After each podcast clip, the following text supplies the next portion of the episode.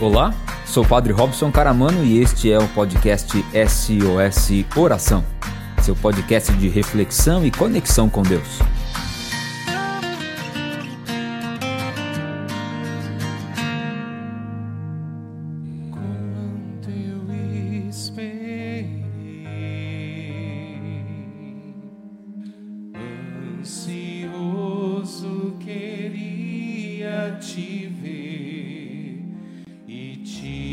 falar o que há.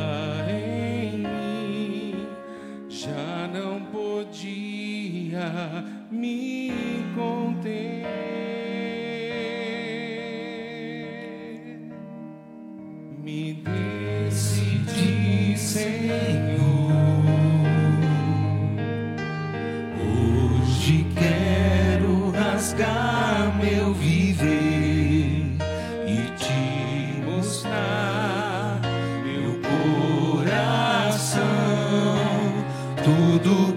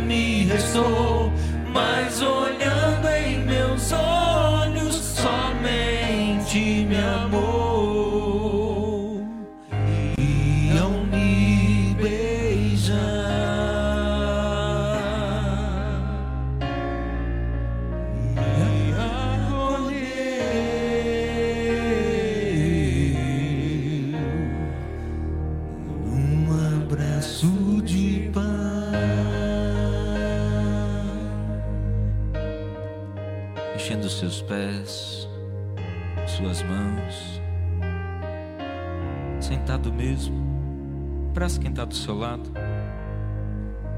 Fala para ele. Onde você vê feridas, Deus já enxerga a cura.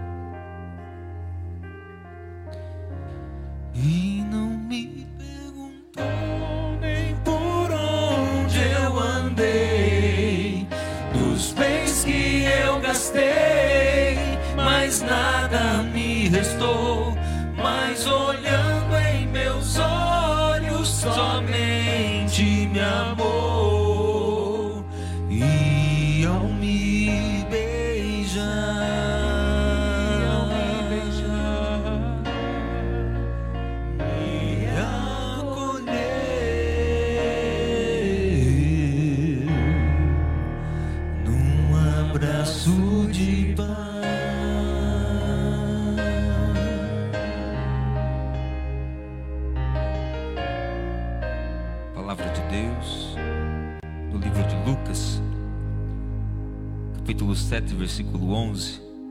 Depois, Jesus foi para uma cidade chamada Naim, e foram com ele seus discípulos e uma enorme multidão. Ao chegar à porta da cidade, estavam levando para a sepultura um morto, que era o filho único de uma viúva. Com ela, havia uma multidão bem grande da cidade. Vendo-a, o Senhor teve pena dela e lhe disse: Não chores. E aproximando-se, tocou no esquife E os que carregavam pararam. Então disse: Moço, eu te ordeno, levanta-te. O que estivera morto sentou-se e começou a falar. E Jesus o entregou à sua mãe. O medo apoderou-se de todos e louvavam a Deus, dizendo: Um grande profeta surgiu entre nós e Deus visitou o seu povo. Esta notícia espalhou-se pela Judéia inteira e por toda a região ao redor. Palavra da salvação. Glória a vós, Senhor. É muito importante. Eu quero aqui apenas dar algumas pistas numa reflexão breve para podermos viver um momento um pouco mais intenso de adoração e de oração nessa noite. Mas é importante entendermos esse contexto. Nós estamos diante de uma viúva, num momento histórico onde a mulher não tinha vez e nem voz. Ela só era, só tinha força porque o seu marido lhe dava essa força. Então, ela existia porque ela havia se casado, então o marido legitimava a vida dessa mulher. Do contrário, se ela não tivesse um marido, ou ela ia para uma vida de prostituição e promiscuidade, ou ela vivia excluída e à margem da sociedade. Naquela época, de uma forma ou de outra, a exclusão já era certa se a mulher não fosse casada. Tanto que, quando a gente vai, a gente lê aquele evangelho que parece muito duro para nós hoje, que aquele que se divorciar da sua mulher estará em pecado mortal, justamente por isso, porque para Jesus era o amor não era negociável. Quem amava se dava por inteiro ao outro. Não abria mais possibilidades ou portas. O amor não era apenas uma união, uma união que se fazia ali de qualquer forma, de qualquer jeito e se podia desfazer de qualquer a qualquer hora. Não. O amor era algo que implicava um comprometimento daquela pessoa para com a outra. Por isso também hoje muitos casamentos que acontecem quando a gente faz entra com um processo de nulidade matrimonial, ele ele dá como nulo, porque muitas vezes falta maturidade numa das partes para poder viver de verdade esse amor. Entendido esse contexto, nós estamos diante então da viúva, ou seja, o seu marido havia morrido. Quem assumia o lugar do homem da casa quando o pai morria, o patriarca morria? O primogênito, o filho. E nós estamos diante de uma viúva de filho único, pelo menos é o que a gente pode deduzir pelo texto bíblico. Ou seja, todas as esperanças daquela mulher havia se esgotado. Não tinha mais saída para ela. Ela estava no limite. Marido morto, aquele que podia dar a ela alguma coisa, também morto. Estava ali aquele aquele filho no esquife. E aí vem a procissão fúnebre, o cortejo fúnebre, trazendo o, o, o moço morto, e vem a procissão de Jesus, alegre, feliz, cantando, porque o Senhor estava no meio deles. Aquele mesmo Jesus que ensinava, aquele mesmo Jesus que pregava, aquele mesmo Jesus que curava, vinha se aproximando. E ali eu gosto muito de entrar nesse texto bíblico, para a gente se colocar no lugar dessa viúva, que muitas vezes somos nós.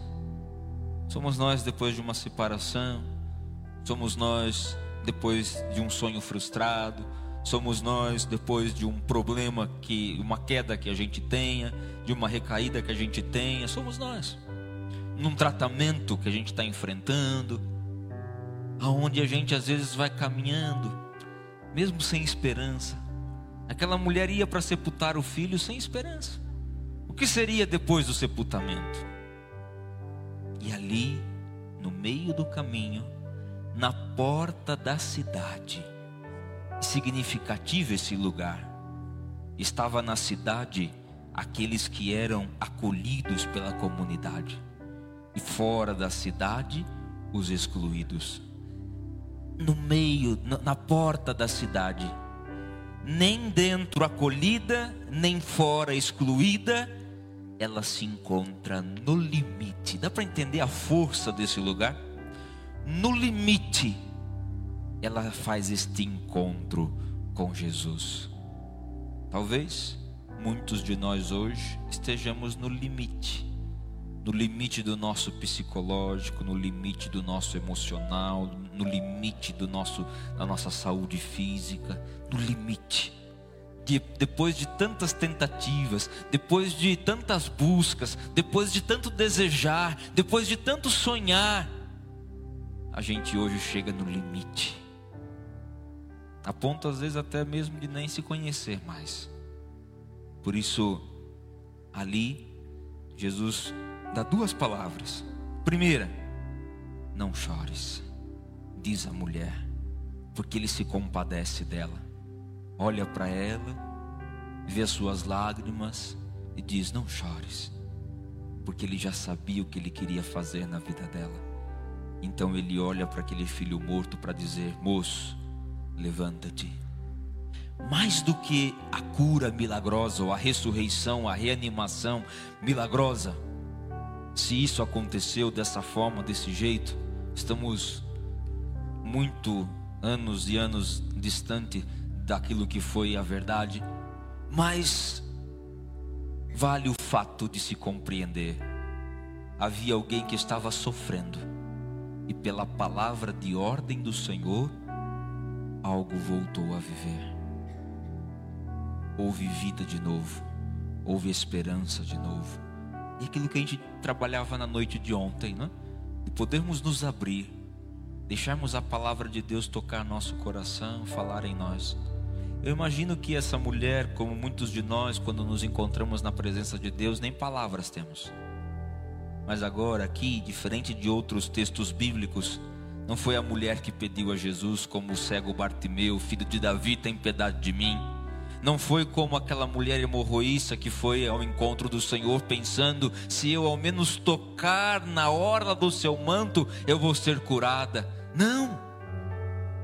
Ela foi completamente passiva à dor que sentia. E não foi ela quem foi até Jesus. O Senhor foi ao seu encontro. Não foi ela quem falou, não foi ela quem pediu. Foi ele que disse: foi ele quem falou: Não chores, levanta-te. Essa noite, refletindo esse tema, levanta-te. Que a gente possa ouvir ressoar também em nós esta palavra de Jesus. Quero convidar você no instantezinho, fechar os seus olhos.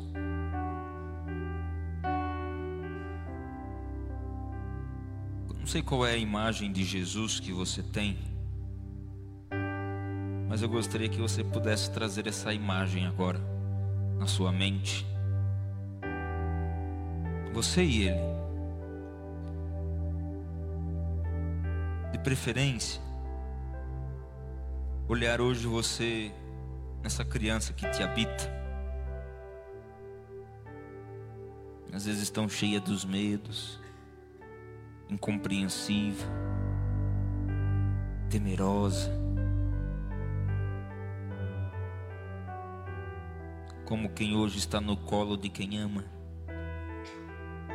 Ouça essa palavra que também é a nós. Eu te levantarei. Eu te levantarei.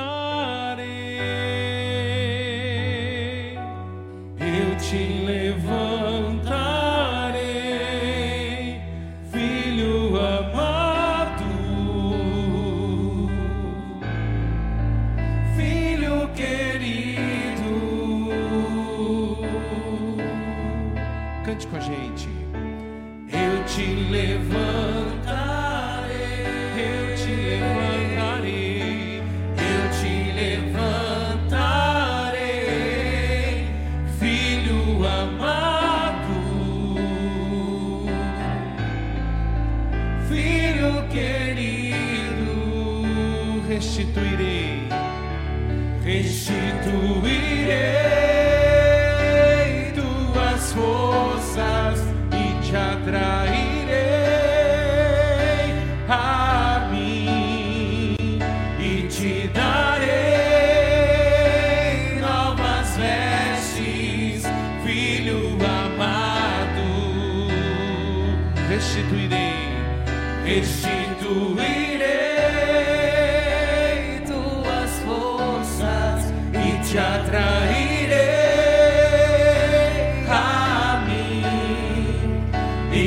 te darei novas vestes, filho amado. Solte sua voz, cante eu te levantarei.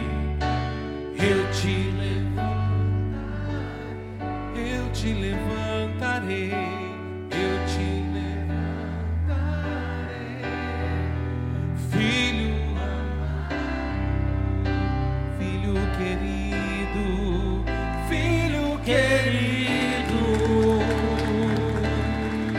eu te levantarei.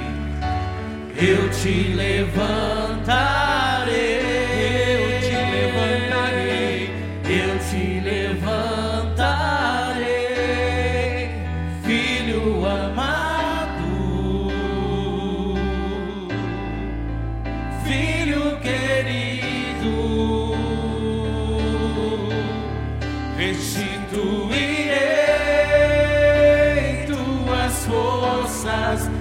te atrairei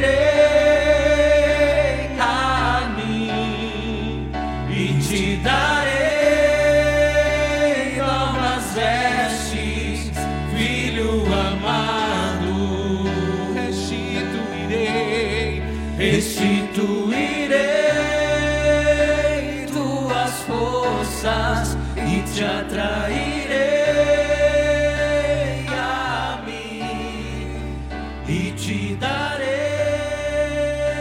novas vestes, filho amado.